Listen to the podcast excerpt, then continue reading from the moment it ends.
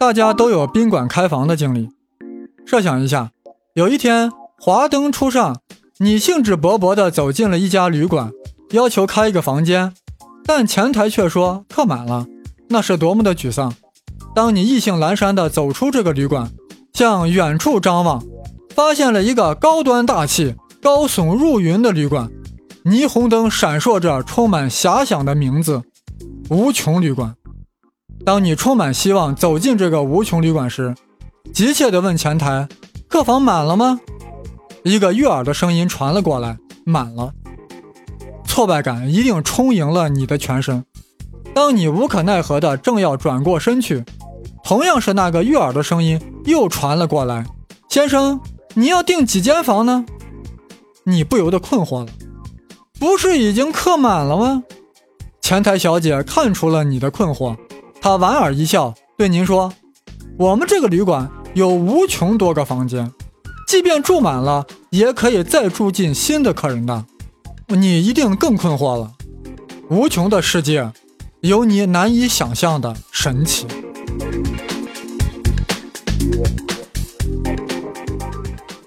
大家好，我是培智三问胡先生。本期我们要聊一个高端的问题，但要从一个低端的事儿说起。各位一定都有开房的经历，这种事儿呀，最怕宾馆客满，搞得你只能另寻他处。但如果你去的是一家有着无穷多个房间的旅馆，情况就大不相同了。即便客满了，也有办法解决。想不通吗？那是因为无穷的世界你不懂。怎么解决啊？客房都满了，总不能把别的房客赶出去吧？别担心啊，肯定能把你安排进去。大家都有得住。具体方法是这样的：让一号房间的旅客移到二号房间，二号房间的旅客移到三号房间，三号房间的旅客移到四号房间，以此类推。也就是说，把第 n 号房间的旅客移到 n 加一号房间，这不原有的房客也都有得住，对不对？但是一号房间不就腾空了吗？你就可以 check in 入住了。哎呦，原来这么简单，这么神奇啊！但这在有限旅馆是不可能的。假如我们正常旅馆只有一百个房间都住满了，要安置一个新来的房客，也能这样挪动吗？一号房挪到二号，二号挪到三号，那住第一百号的房客，那是不是只能挪到大街上了呀？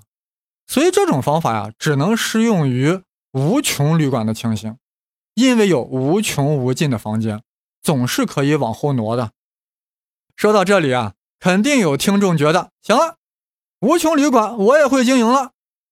比如再来了三个人，我也会安排啊，简单呀，让一号房的人挪到四号房，二号房的人挪到五号房，三号房的人挪到六号房，不就得了吗？以此类推，也就是说，让第 n 号房间的人挪到 n 加三号房间，这样一二三号房不就腾出来了吗？新来的三个人不就住进去了吗？很好。如果你能反应这么快，的确很上路子。但是有一天啊，你面临了一个极其挑战性的情况，在我们的无穷旅馆已经住满了的情况下，来了无穷多个人要求入住，咋办？注意啊，是无穷多个人，而且我们可以把这些人编号一二三四五六七乃至无穷，怎么排进去？要不上点音乐，让你想上十秒钟？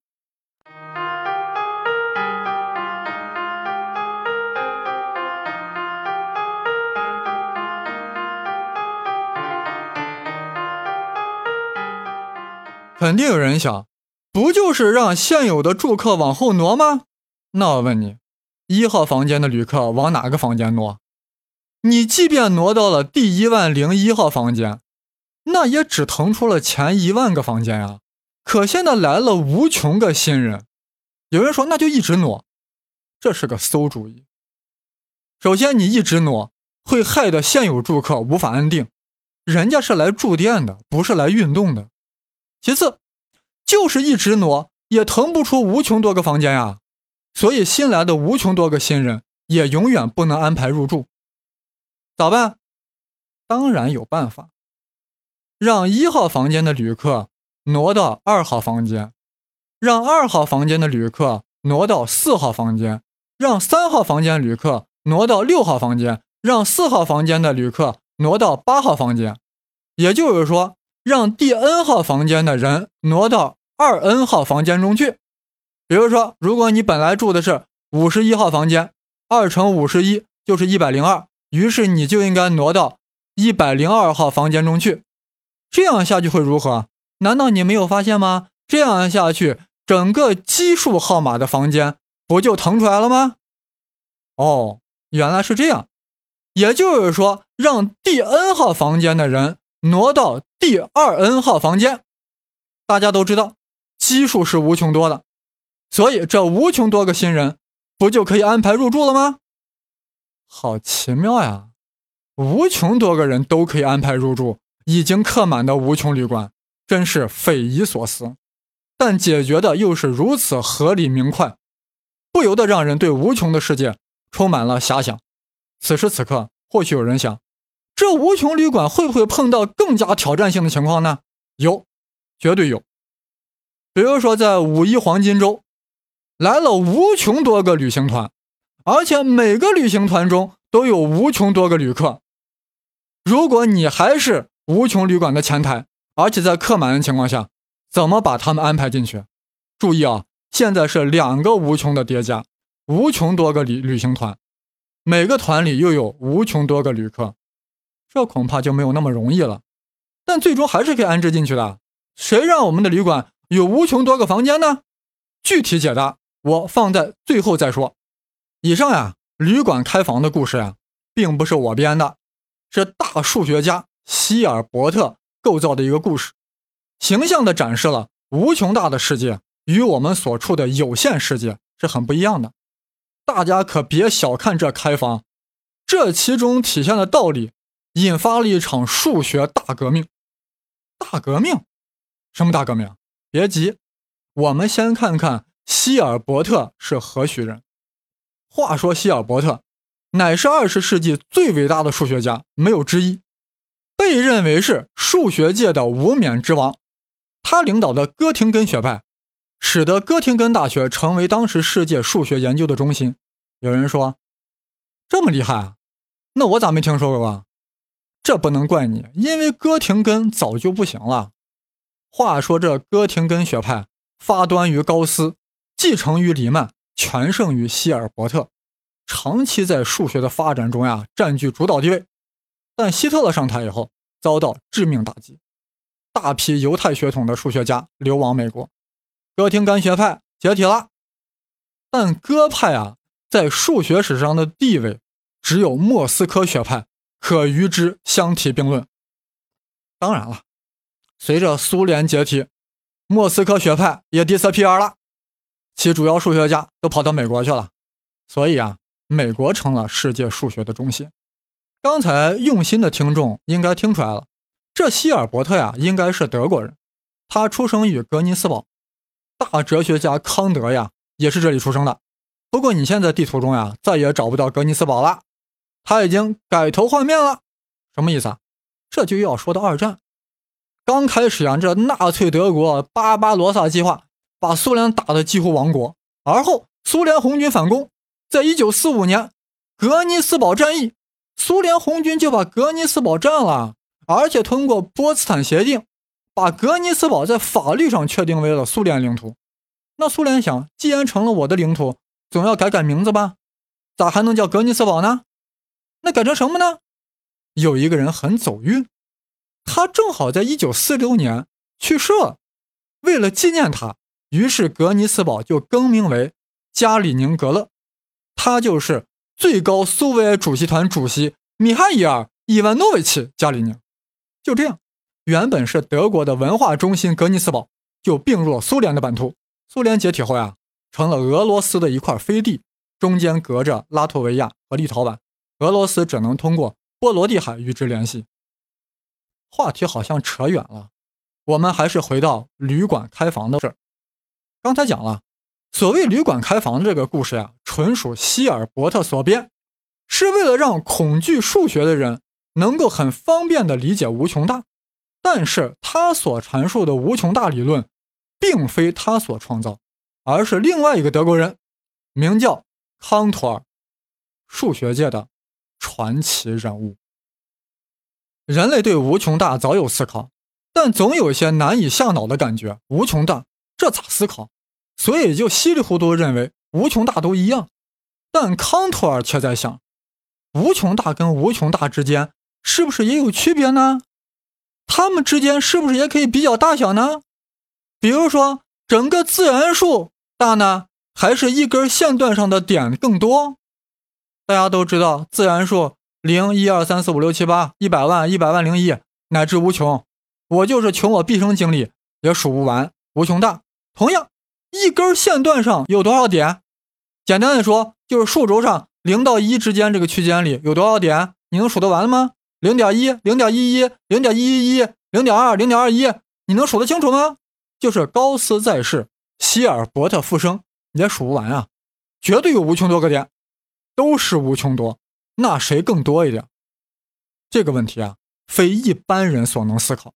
连伽利略都说，当我们用有限的心智讨论无穷时，就会感到极度的困难。对于我们普通人来说呀，无穷大已经是最大了，他们之间哪还会有大小之分呀？过去的数学家也是这样认为的，那是因为我们的思维啊还局限在有限的世界。如果我们把自己放在无限的世界里，一个无穷大。和另一个无穷大之间，或许是可以比一比大小的。打一个比方说吧，对于一个乞丐来说，超级富翁都一样。什么比尔盖茨、巴菲特、马云、李嘉诚，他们都有花不完的钱，有数不完的钞票，一天吃八顿饭都不会坐吃山空。但是，对于李彦宏、马化腾来说，比尔盖茨、巴菲特、马云、李嘉诚这四个人的财富水平，是不是还是有差异的呀？所以说呀。无穷大之间或许也有所不同，财富大小这好比啊，都折算成美元就可以了。问题是无穷大之间怎么比？这的确超出了普通人的思维境界。好在人家康托尔不是普通人，他是这样想的：比如说我有一堆苹果，你也有一堆苹果，咱俩谁的多？那当然了。我们都会这样比呀，那分别分别数一下嘛，看谁数字大谁就多嘛。但是不是还可以这样比呀？你从你的苹果堆里拿出来一个，我从我的苹果堆里拿出来一个，放在一边。你再从你的堆里拿一个，我再从我的堆里拿一个，再放一边。如此继续下去，一旦你拿出一个，我的堆里已经空了，无法再拿出的时候，这不就说明你的苹果比我的苹果多吗？如果咱俩这样一对一的对应，到最后同时空了，不就说明我们俩的苹果一样多吗？至今呀，非洲一些原始部落的人还是用这种方法来比较物品多少的。哎呀，有人肯定说了，这种方式好笨呀，好原始呀，只有算术太差的人才会这样比较的。但是，康托尔呀，正是用这种方法，成功的比较出。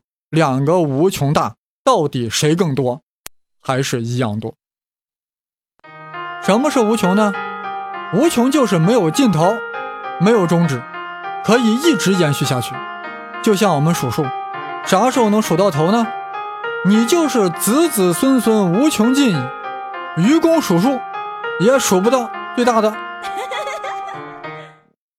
大家已经发现了，胡先生本集啊是聊数学问题的。内容难免有些数学，不过胡先生已经做了转化处理，凡是中国人都能听得懂。另外啊，大家也要借鉴一下陶渊明的学习方式，余听书不求甚解，没有会意就再听一遍。现在我们要引入个词儿“集合”，这是我们大家在中学都学过的一个概念，一起来复习一下，回忆一下我们的青葱岁月。集合，集体的集。合成的合，高一课本上是这样说的：某些指定的对象放在一起就成为一个集合，其中每一个对象叫元素。哦，好抽象呀！其实很简单，我们整个中国人不就是一个集合吗？每一个中国人在全体中国人这个集合里就是一个元素，而所有北京人就是全体中国人中的一部分，所以称前者是后者的一个子集。那所有美国人不也是一个集合吗？中国人集合跟美国人这个集合，是不就可以比谁的元素多呀？也就是说，可以比谁的人口多。按照康托尔的比较方法，就是拿出一个中国人，再拿出一个美国人，对应起来，再拿出一个中国人，再拿出一个美国人，对应起来。当然，大家都知道，最后美国人那个集合被拿空了，中国人这个集合元素还多着呢，所以中国人比美国人多。有人估计听着不耐烦了，胡先生呀，你今天好啰嗦呀！这么简单的事儿，咋就来回说呢？你别急，待会儿这个方法呀，要用到无穷大的时候，可就没有这么简单了。康托尔在想，整个自然数集和整个偶数集合，谁的元素会更多一些？有人说这废话呀，肯定自然数多呀，偶数是自然数中的一部分呀，是它的子集呀。别急，别急，注意，我们现在在比较无穷，自然数和偶数都是无穷多个，你那个逻辑恐怕有问题了。我们还得用康托尔的那个方法来比较，康托尔的这个一一对应比较法呀，若用到无穷多个元素的集合，它的严格表述是这样的。如果两个集合的元素存在着一个一一对应的关系，也就是说，按照某个规则，一个集合中的任何一个元素都能在另外一个集合中找到唯一的一个元素与之对应，反过来也一样，则说明这两个集合的势是相等的。势，什么势？势力的势。也就是说，两个无穷集合的元素若有一一对应关系。我们就说它是相等，我们刚才说它们的元素数量相等，这不太严密，都是无穷多。啥叫个数量相同？所以人家康托尔起了个新名字，势。你自然数有无穷多个，很有势，势大的很。我偶数集也有无穷多个，势也很大。那谁的势更大？让我们用一一对应的原则比一比。你在自然数集里任取一个自然数，只要乘以个二，是不是就可以对应个偶数？反之，你在偶数集里任取一个偶数，除以二，是不是就一定有一个自然数与之对应？对吧？这样的话，我们就在自然数和偶数之间建立起了一个一一对应关系。也就是说，自然数跟偶数呀是一样多的。标准的说法就是，自然数和偶数集的势一样大。好神奇啊！无限的世界很不一样，这显然冲击了我们的常识。偶数是自然数的一部分，但为何局部与整体是一样多的呢？那就是无穷的世界与我们有限的世界不一样。听过胡先生蝴蝶效应那一集的听众可能还记得，混沌中的奇怪吸引子有一个神奇的特征：任意截取其中的一小块，放大之后与整体完全一样。也就是说，局部信息中包含了整体信息。原因是奇怪吸引子随着时间的推移，不断的在空间中跑动，永不停息。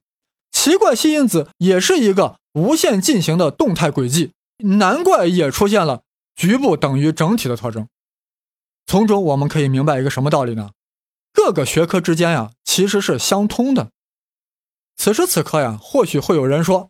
我早就说了嘛，无穷大都一样，你们非不信，还装模作样的把自然数集跟偶数集比较了一下，是当然是一样的，有啥可比的？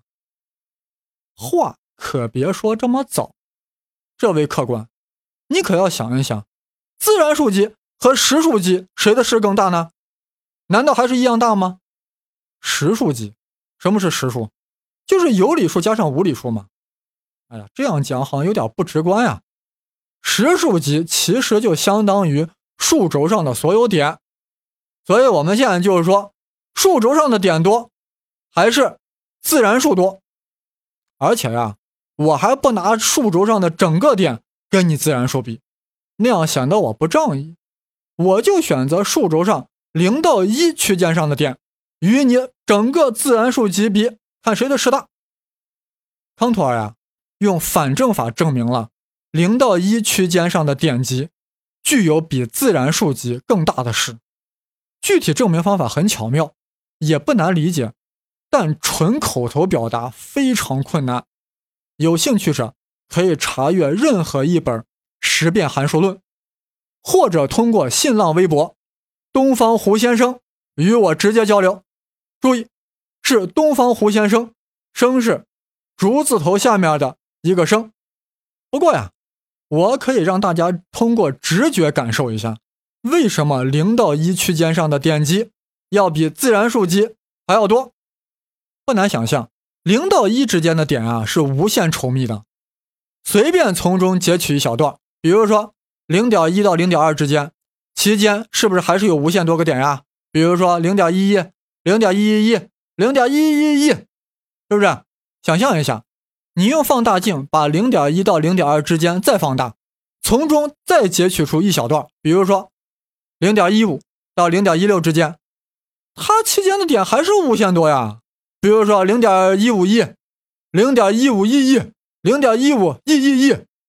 你截取任何一小段，其中的点都是有无限的纵深。反之呀，自然数集虽然也无限多，但它任何一段都是疏散的。你截取一百到一千之间，期间是不是也就只有八百九十九个数字呀？自然数集的任何一个有限的局部，都只有有限个点，而线段上的有限局部都会有无限多个点。所以说，零一之区间之间的点。或者说它的势是高于自然数集的势的。我们还可以从另外一个角度再体会一下啊，你看啊，对于自然数几何呀，零下来是不是就一啊？一下来是不是就二呀？二下来是不是就三呀？非常明确，是可以往下数下去的，简称可数的。但是大家想一想，零一区间的点击来说，你说零下来是谁？是零点一吗？No。零点一前面还有零点零一呢，零点零一前面还有零点零零一呢，你根本就找不到零下来该是谁。即便你以零点一为起点，那它下一个该是谁？零点二吗？No，因为之前还有零点一一，零点一之前还有零点一零一呢。这就是刚才说的，它的任何一个局部都是无限稠密的，有无限纵深，所以说线段上的点击是不可数的，没法数。现在大家有点理解了吧？零一区间上的点击，或者说实数集，与自然数集，那绝对不是一个数量级的。用数学的话来说，就是前者比后者的势大。我们再从照相的这个比方上来说一说啊，自然数集一二三四五六七，粗看来说是一个一个连续的，但细看全是断层，一跟二之间是不是漏了很多数？就好比它是有有限像素。猛一看这张照片，连续细腻，但放大一看，全都是网格马赛克。而人家零一之间的点，仿佛有无限像素，任凭你无限放大，图片都是细腻连续的。不过大家注意啊，我刚才说的都是在打比方，啊，并不是什么严格的证明，只不过是在给你形象的说明，实数级的势比自然数级的势要大。哎呀，我们再比一个吧，再比一个啥？再比一个一厘米的线段和两厘米的线段，谁的点多，或者说谁的势大？估计这会儿没有人会说这是废话了吧？都在想，哎呀，两者之间能不能建立起一个一一对应关系呢？的确可以。如果你手头有一张纸，有一支笔，不妨呀，把一厘米的线段平行的放在两厘米的线段的上面的中央。然后把这两个线段的左右两端分别连接起来，是不是就形成了一个梯形，对吧？然后把这个梯形的两个腰向上延伸，形成一个三角形，对吧？这样，两厘米的线段就是这个三角形的底边，而那个一厘米的线段就是这个三角形内部的一根平行线。好了，你现在任意在底边选一个点，将之与顶点连接，那么这条连线是不是就会跟内部那个一厘米线？相交，对不对？于是这个交点就跟底边的那个发出点形成了一一对应关系。同样，你在一厘米的平行线中任意选一个点，然后将顶点与之连接，并延伸到底边，是不是就会有一个交点？那么这个交点是不是就会与你刚才所选的那个点形成一一对应关系？所以说，一厘米的线段与两厘米的线段，其上的点击是一样多的。具有一样的势。其实啊，一个线段上的点击与一个平面乃至于一个立体中的点积都是一样多的，都是等式的。这早被康托尔巧妙的证实了。哎呀，这康托尔的思路太超前了。他在集合论、数学无穷上的研究，那就是掀起了一场革命。但同时呀，也太反直觉了。偶数集竟然跟自然数集一样多，一厘米线段竟然跟两厘米线段上的点一样多，这简直数学扯淡嘛！以至于当时的很多数学家受不了啊，群起而攻之，是所谓木秀于林，风必摧之。当时攻击他人太多了，反对最最激烈的是柏林学派的代表人物构造主义者克罗内克，他恶毒攻击康托尔的无限集合不是数学。而是神秘主义，你康托尔就是在装神弄鬼。法国数学家庞加莱说，几何论呀就是个病理学，并且预测说呀，后一代人啊会把康托的几何论当做一种疾病。这庞加莱啊就是在骂康托尔，你这人有病，搞个无穷集合来忽悠人。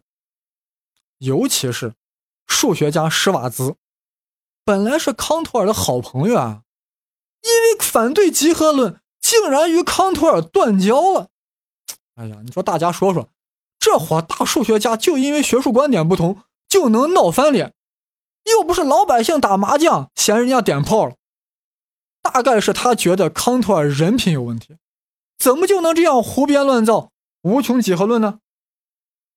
可以说呀，当时的康托尔犹如过街老鼠，人人喊打。再加上自己的连续统假设。长期也得不到证明。一八八四年五月底，他撑不住了，精神崩溃了，从此陷入到神学和哲学的争论之中。但是每当他恢复了常态，他的思想呀又会有质的飞跃。其实呀，我一直觉得，精神病人在发作时呀，一定是进入到另一个境界的世界，从中获取知识和灵感，然后反哺人类。许多艺术家、诗人不都是这样的吗？最终呀，康托尔在一家德国精神病院与世长辞了。但是，牛逼的东西最终会展示出牛逼的风采。一八九七年，在瑞士苏黎世召开的第一届国际数学家大会上，瑞士苏黎世理工大学教授胡尔维茨，法国数学家阿达玛。都向世人指出，康托尔集合论是很重要的。就这样，康托尔的无限大概念渐渐地渗透到了所有的数学分支，尤其是人们感觉到几何论有可能成为整个数学的基础。啥意思？算术是不是以整数和分数为研究对象的呀？所以就可以说是以整数和分数组成的集合呀。微积分是以函数为研究对象的，那不就可以说？是以函数组成的集合吗？集合是以点线面为对象的，所以说几何的对象就是以点线面组成的集合呀。这样一来，各种数学不都是以几何为研究对象的吗？几何就成为了统一的基础的数学概念。数学家们呀，当时已经发现，从自然数与康托尔的几何论中出发呀，可以建立起整个数学大厦。也就是说。康托尔的几何论呀，将给数学带来一场全面的革命，而这场革命几乎是由他一个人独立完成的。希尔伯特高度赞誉康托尔几何论是数学天才最优秀的作品，是这个时代所能夸耀的最巨大的工作。难怪希尔伯特精心编制了一个无穷旅馆开房的故事，来生动地传播康托尔的几何论，向普通人传达无穷世界的奥妙和这场革命的神奇。正当整个数学界沉浸在无比欢悦，希望以几何论来大统一数学基础之时，一场血雨腥风正在孕育，一场巨大的数学危机就要爆发。刹那间，令构建在几何论基础之上的数学大厦濒于崩溃，就是因为一个英国绅士讲了一个悖论。